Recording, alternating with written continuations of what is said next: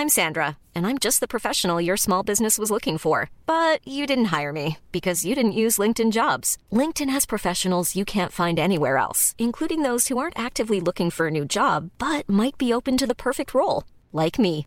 In a given month, over 70% of LinkedIn users don't visit other leading job sites. So if you're not looking on LinkedIn, you'll miss out on great candidates like Sandra. Start hiring professionals like a professional. Post your free job on linkedin.com/people today. Hallo, einen wunderschönen guten Tag, liebe Fans des Geisterjägers. Hier spricht Verena vom John Sinclair Team. Heute bekommt ihr den vierten Fan-Podcast auf die Ohren. Die Sinclair-Kurzgeschichte Sohn der Finsternis, geschrieben von Stefan Hensch und im Tonstudio eingesprochen von Dietmar Wunder. Es geht direkt spannend los. In London werden nämlich die Leichen von jungen Frauen gefunden. Allesamt das Genick gebrochen. Ihre Körper sind blutleer. Vom Täter keine Spur. Es scheint sich um einen echten Profi zu handeln. John Sinclair ahnt nicht, mit wem er es in diesem Fall zu tun bekommen wird. Ich wünsche euch gute Unterhaltung beim Gruseln. Jetzt geht's los. Sie lauern in den Schatten, in den Tiefen der Finsternis, nähren sich von unserem Blut, unserer Angst, gieren nach unseren Seelen. Doch es gibt einen Mann, der sie aufhalten kann. Er wacht über unsere Welt und stellt sich dem Kampf mit den Kreaturen der Hölle. Unsere letzte Hoffnung. Er ist der Geisterjäger. John Sinclair.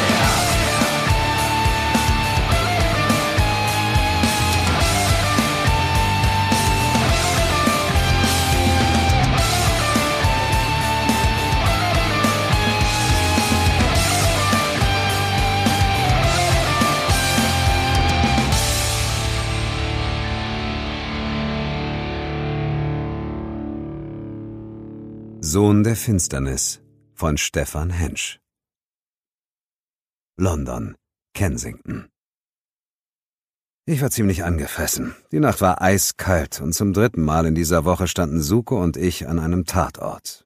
Die Kenrick Mews waren dabei alles andere als einer jener Vorhöfe zur Hölle, die es in London wie in jeder Metropole gab. Aber ausgerechnet hier war erneut eine Leiche wie weggeworfen auf offener Straße zurückgelassen worden. Wie bei den anderen Morden handelte es sich auch hier um eine zu Lebzeiten sehr attraktive junge Frau. Die ehemals schönen Gesichtszüge der Leiche waren eingefallen, die Lippen waren bläulich verfärbt und die Haut hatte eine fast schon durchscheinende Farbe angenommen. Ich musste fast schon nicht mehr auf die zwei Zahnabdrücke am Hals sehen, um zu wissen, dass auch diese junge Frau ein Opfer unseres ganz speziellen Kunden geworden war. In London trieb wieder ein Vampir sein Unwesen. Saubere Technik, kommentierte Suko lakonisch und sah auf den verdrehten Kopf des Opfers. Ich nickte stumm. Der verdammte Blutsauger hatte die Bedauerliche vermutlich bis fast auf den letzten Tropfen Blut ausgesaugt und ihr dann das Genick gebrochen. Er wollte keine zusätzlichen Nachkommen und damit auch keine Konkurrenz heranzüchten. Eine Vampirepidemie war demnach glücklicherweise nicht zu befürchten, aber ein Mörder, der London unsicher machte, war auch schon zu viel. Das traf besonders zu, wenn wir bisher keine heiße Spur zu unserem Blutsauger hatten. Hatte das Opfer irgendwas bei sich? fragte ich einen der Kollegen von der Spurensicherung. Keine Handtasche, Portemonnaie und auch kein Smartphone. Ich zerbiss einen Fluch zwischen den Zähnen, denn auch das hatte scheinbar System. Unser Klient gab sich reichlich Mühe, keine Spuren zu hinterlassen. Das sprach jedenfalls ganz klar eine deutliche Sprache, denn so verhielt sich definitiv kein blutiger Anfänger. Doch in diesem Moment grinste mich Suko an. Dieses Mal ist unserem Gegenspieler aber ein kleines Detail entgangen oder er wurde gestört. Dann bückte er sich zur Leiche und deutete auf die Uhr an ihrem Handgelenk. Ich legte den Kopf schräg und runzelte die Stirn. Was soll uns die Uhr bringen? Alter, wir schreiben nicht mehr 1980. Siehst du das Logo mit dem angebissenen Apfel? Da fiel es mir wie Schuppen von den Augen. Es war keine normale Uhr, sondern eine Smartwatch. Wenn das Ding einen eigenen GPS-Sensor hat, könnte es uns verraten, wo unser Opfer heute Abend gewesen ist. Suko kam wieder aus der Hocke hoch und stieß mir seinen Ellenbogen spielerisch in die Seite. Na also, so alt wie du aussiehst, bist du ja doch nicht. Ferrat de Montoire stützte sich mit beiden Händen an der steinernen Balustrade des Balkons seines Hauses in Mayfair ab und sah in Richtung Osten.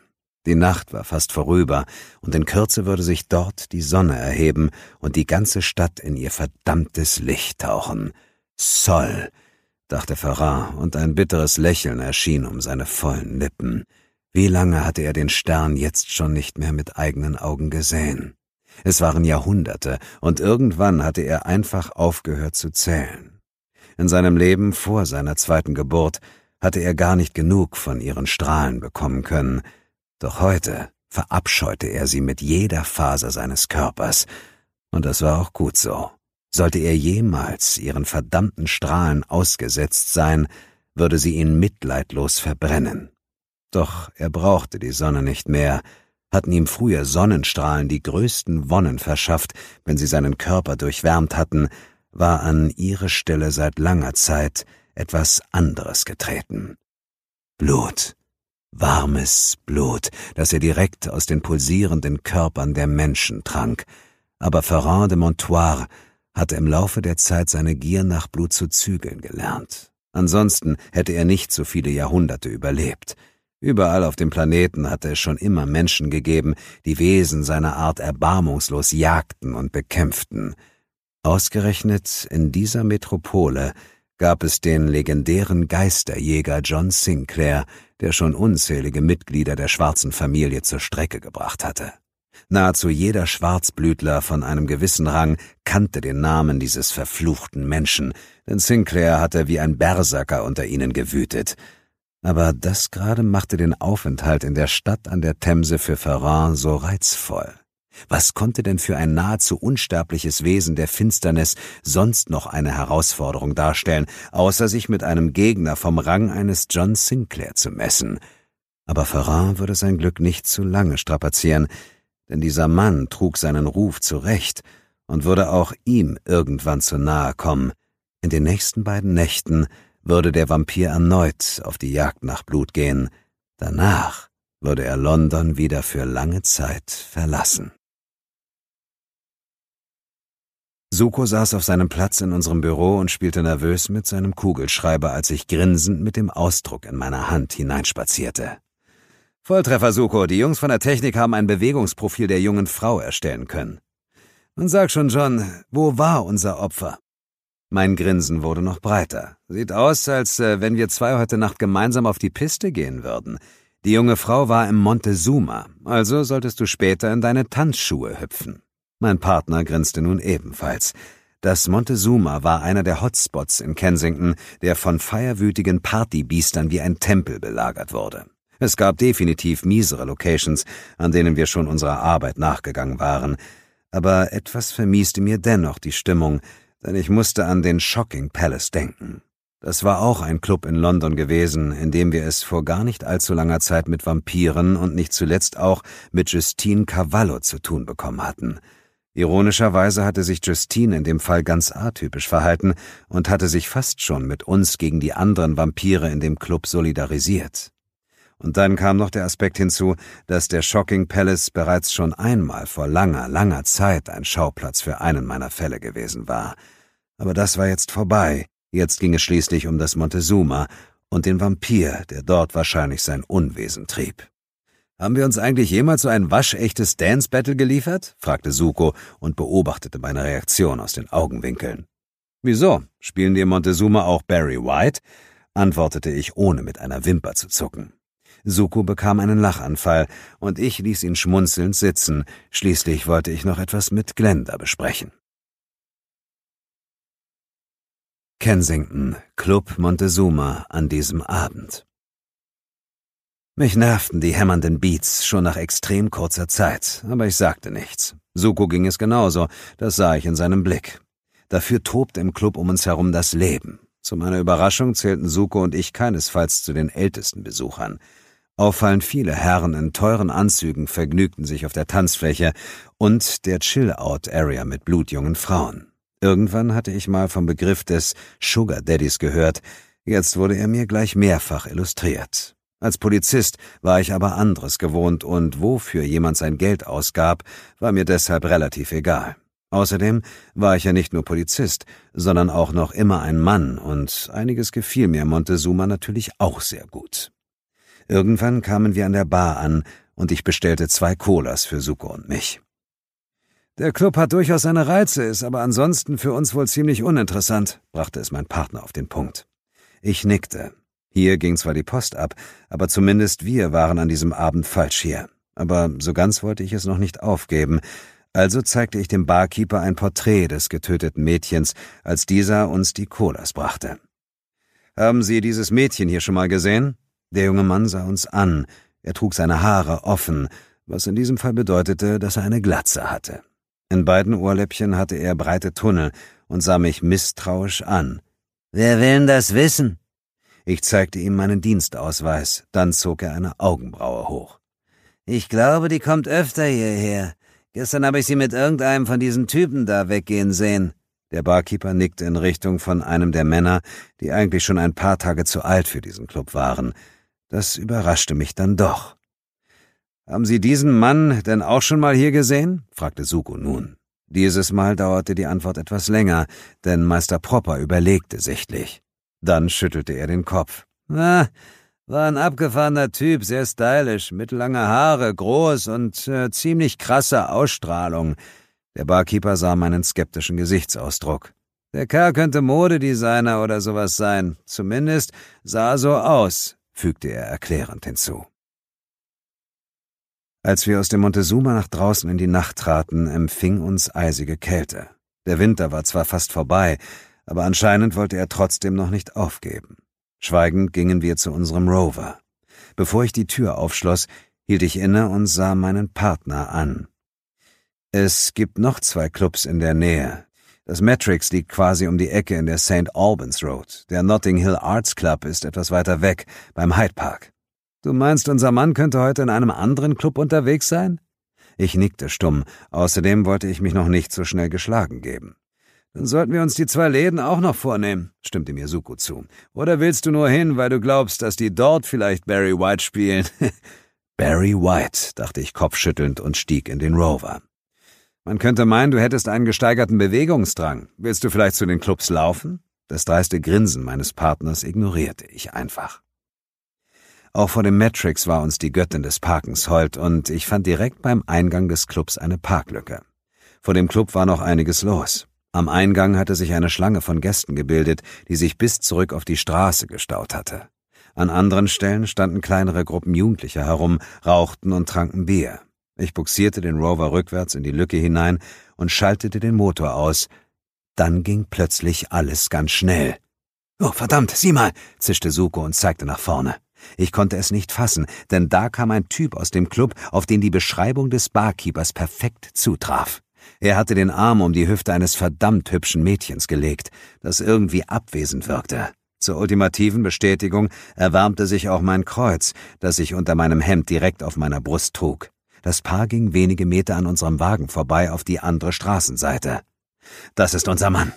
Gleich hier vor der Disco wollte ich nicht zuschlagen, hier waren einfach zu viele Leute unterwegs, und ich wollte nichts riskieren. Also mussten wir hinter dem Vampir her, ehe es der jungen Frau sprichwörtlich an den Kragen ging. Äußerlich völlig gelassen und mit ruhigen Bewegungen stiegen Suko und ich aus. Andernfalls hätten wir sofort viel mehr Aufmerksamkeit als unbedingt nötig erweckt, und das konnten wir absolut nicht gebrauchen. Als ich die Straßenseite wechselte, fiel mir direkt vor dem Club ein roter Supersportwagen auf. Der stilisierte Hengst an seinem Heck war unverkennbar. Es handelte sich um einen Wagen des berühmten italienischen Sportwagenbauers aus Maranello. Dann schob ich aber gedanklich dieses Detail beiseite und konzentrierte mich wieder auf meinen Job. Wir waren für die Auseinandersetzung bestens ausgerüstet. Neben unseren Berettas mit den Kugeln aus geweihtem Silber trug ich noch das Kreuz und Suko hatte den Stab des Buddha bei sich. Lautlos schlichen wir in die schlecht beleuchtete Seitenstraße, die kurz zuvor auch vom Vampir mit seinem Opfer betreten worden war. Es handelte sich um eine Sackgasse, also würde der Blutsauger auch auf diesem Weg hinaus und damit auch an uns vorbei müssen. Wir kamen genau richtig. Der Vampir stand am Rande des Leuchtkegels einer Straßenlaterne und hatte den Körper der jungen Frau umschlungen. Mit einem flüchtigen Blick hatte die Szene fast etwas Leidenschaftliches, so als würde sich ein Liebespaar innig küssen. Doch wenn der Blutsauger mit seinem Opfer fertig war und seinen Durst gestillt hatte, würde es kein Paar mehr geben. Der Schwarzblütler würde die Schönheit in seinem Arm einfach wegwerfen und dann achtlos liegen lassen, wie er es zuvor mit seinen anderen Opfern getan hatte. Doch da hatte ich noch ein Wörtchen mitzureden. Der Blutsauger bog den Kopf der Kleinen nach hinten und sie präsentierte ihm bereitwillig ihre Halsschlagader. Sowohl Suko als auch mir war klar, dass sich kein normaler Mensch auf diese Weise verhalten würde. Doch die junge Frau war nicht bei Verstand. Unser Gegner hatte sie in seinen Bann gezogen. Ich hatte genug gesehen und nahm meine Beretta aus dem Schulterholster und richtete sie auf den Vampir. Schluss damit! rief ich, und mein Schrei gellte durch die Nacht. Der Vampir fuhr zu mir herum und hielt das Girl wie einen Schutzschild vor sich.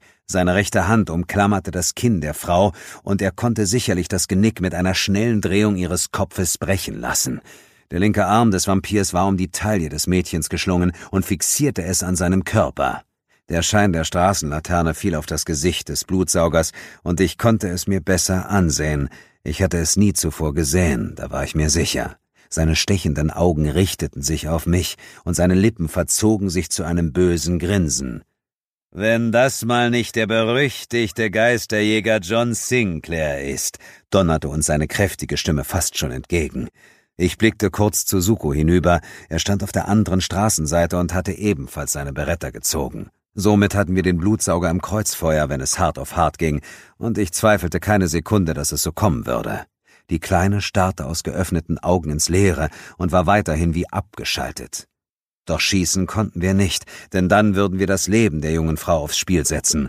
Im Kopf überschlug ich die Optionen, aber da überholte mich die Wirklichkeit. Vor unseren Augen veränderte sich die rechte Hand des Vampirs, ein Fingernagel wuchs in Windeseile und lief spitz zusammen, dann setzte er die Spitze seines Nagels genau dorthin, wo er vor kurzem noch seine Zähne hatte hineinschlagen wollen. Ich fluchte innerlich, denn an einen gezielten Schuss war jetzt definitiv nicht mehr zu denken. Selbst wenn Suko oder ich perfekt treffen würden, bestand die Gefahr einer durchtrennten Halsschlagader. In dem Fall würde die junge Frau verbluten, ehe der Rettungswagen überhaupt ankam. Dieser Mistkerl wusste ganz genau, was er tat.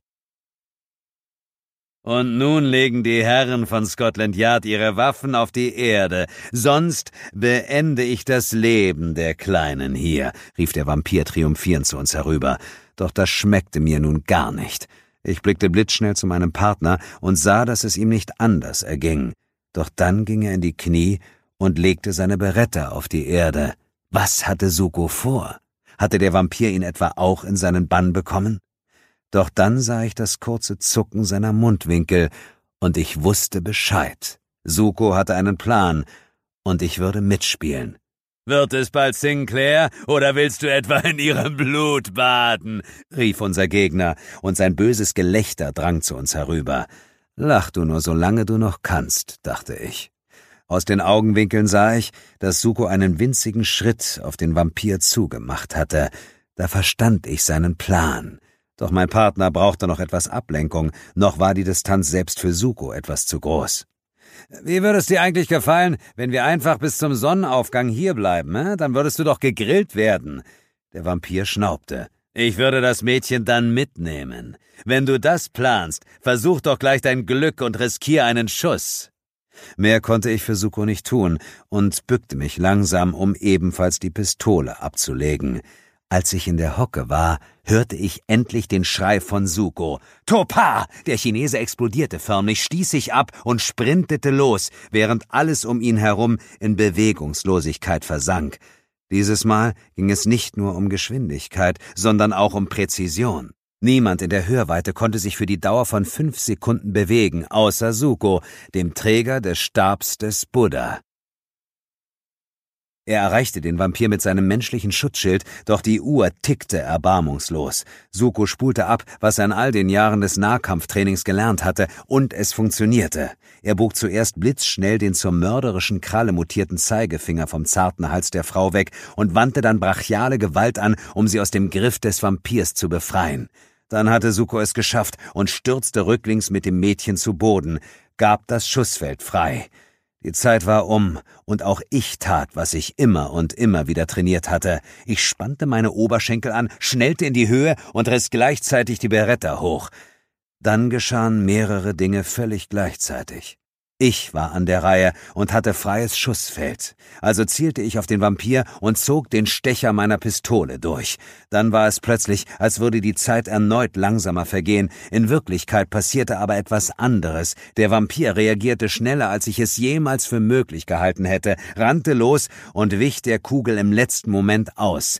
Dann hatte er mich erreicht. Ich wollte erneut auf ihn schießen, doch dazu kam es nicht. Anstelle dessen hörte ich seine Stimme ganz dicht an meinem Ohr flüstern Wage es nicht, mir zu folgen, Sinclair. Wenn wir uns das nächste Mal sehen, töte ich dich. Dann packte mich der Vampir und stieß mich mit Wucht gegen die Hauswand. Das war's dann für mich. Bei mir gingen die Lichter aus. Als ich wieder die Augen aufschlug, sah ich das Gesicht von Suko über mir, und meine Wange brannte. Ganz in der Nähe brüllte ein leistungsstarker Motor auf, dann raste ein Fahrzeug an der Straße vorbei. Musst du immer so hart zuschlagen, um mich aufzuwecken? fragte ich empört und stemmte mich in den Sitz hoch. Mein Kopf dröhnte und ich hatte bestimmt eine leichte Gehirnerschütterung, aber das war egal. Neben Suko kauerte die junge Frau auf dem Bordstein. Mein Partner hatte ihr seine Jacke umgelegt aber sie schien okay zu sein. Anscheinend konnte sie sich dank des Bands an nichts mehr erinnern, und das war gut so. Von dem Vampir war keine Spur mehr zu sehen. Zypern, Flughafen Larnaca, einige Tage später. Brian Spencer ging hinter seiner Mutter Carol die Gangway hinunter und wartete dann auf den Bus, der sie in das Flughafengebäude bringen sollte. Gelangweilt drehte sich der Zehnjährige um und sah den Flughafenmitarbeitern beim Entladen der Maschine zu, als er etwas sah, das er überhaupt nicht erwartet hatte. Es war ein prächtiger Sarg aus Ebenholz. Mom, Mom, sieh mal, raunte er. Carol sah zuerst ihren Sohn an und dann in die Richtung, in die er zeigte. Dann zuckte die Engländerin mit den Schultern. Passagierflugzeuge nehmen manchmal auch Särge von frisch Verstorbenen mit, erklärte sie ihrem Sohn. Damit hatte die Mutter natürlich recht, irrte sich aber dennoch. In diesem Fall war die Person in dem Sarg zwar schon seit ein paar Jahrhunderten gestorben, aber eben noch lange nicht tot. Ende der Geschichte. Das war's schon wieder von uns. Wenn du selbst mal einen Fan-Podcast aufnehmen möchtest, schreibe uns unter sinclair.lübbe.de. Empfehle uns bitte auch deinen Freunden weiter und lass gerne eine 5-Sterne-Bewertung da, je nachdem, auf welcher Plattform du diesen Podcast gerade hörst. Der nächste John Sinclair Podcast erscheint am 10. April. Bis dann, eure Verena.